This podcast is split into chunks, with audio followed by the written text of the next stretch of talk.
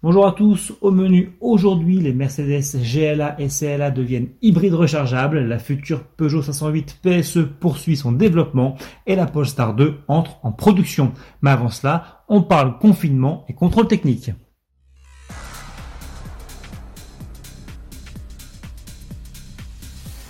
Bonne nouvelle si vous deviez passer votre contrôle technique en cette période de confinement. Face à l'épidémie de coronavirus, le gouvernement vient d'accorder un délai de trois mois supplémentaires pour vous mettre en conformité. Même chose pour les contre-visites. Cette tolérance s'applique aux voitures et aux utilitaires légers. Les poids lourds et les véhicules de transport en commun bénéficient eux d'un délai de 15 jours seulement. Dans le même esprit, la date butoir pour l'instauration de nouveaux bonus écologiques a elle aussi été repoussée. En effet, le barème 2019 plus avantageux s'appliquera aux véhicules commandés en 2019 et livrés avant le 15 juin 2020 et non plus avant le 31 mars comme initialement prévu.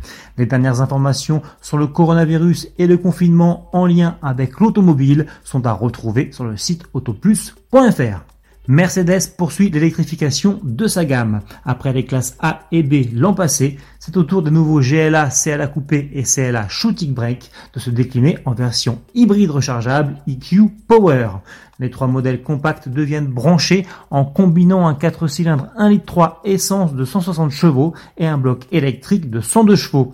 L'ensemble développe une puissance totale de 218 chevaux et est associé à une boîte de vitesse à double embrayage à 8 rapports.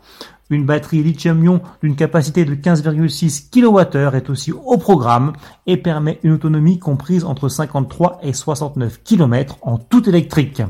Arborant dans cette configuration le suffixe 250E, les GLA CLA coupé et CLA shooting brake hybride rechargeables pourront être commandés dans le courant du printemps.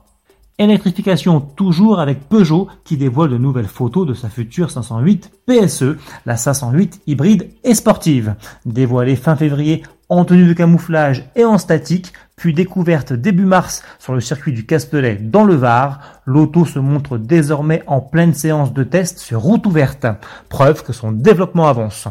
La 508 PSE sera animée par une motorisation hybride rechargeable qui devrait lui offrir une puissance de 360 chevaux et une autonomie de 50 km en mode zéro émission. Elle fera sa première apparition publique en octobre à l'occasion du Mondial de l'automobile de Paris. Pour finir, sachez que Polestar vient de débuter la production de son deuxième modèle de série, la bien nommée Polestar 2.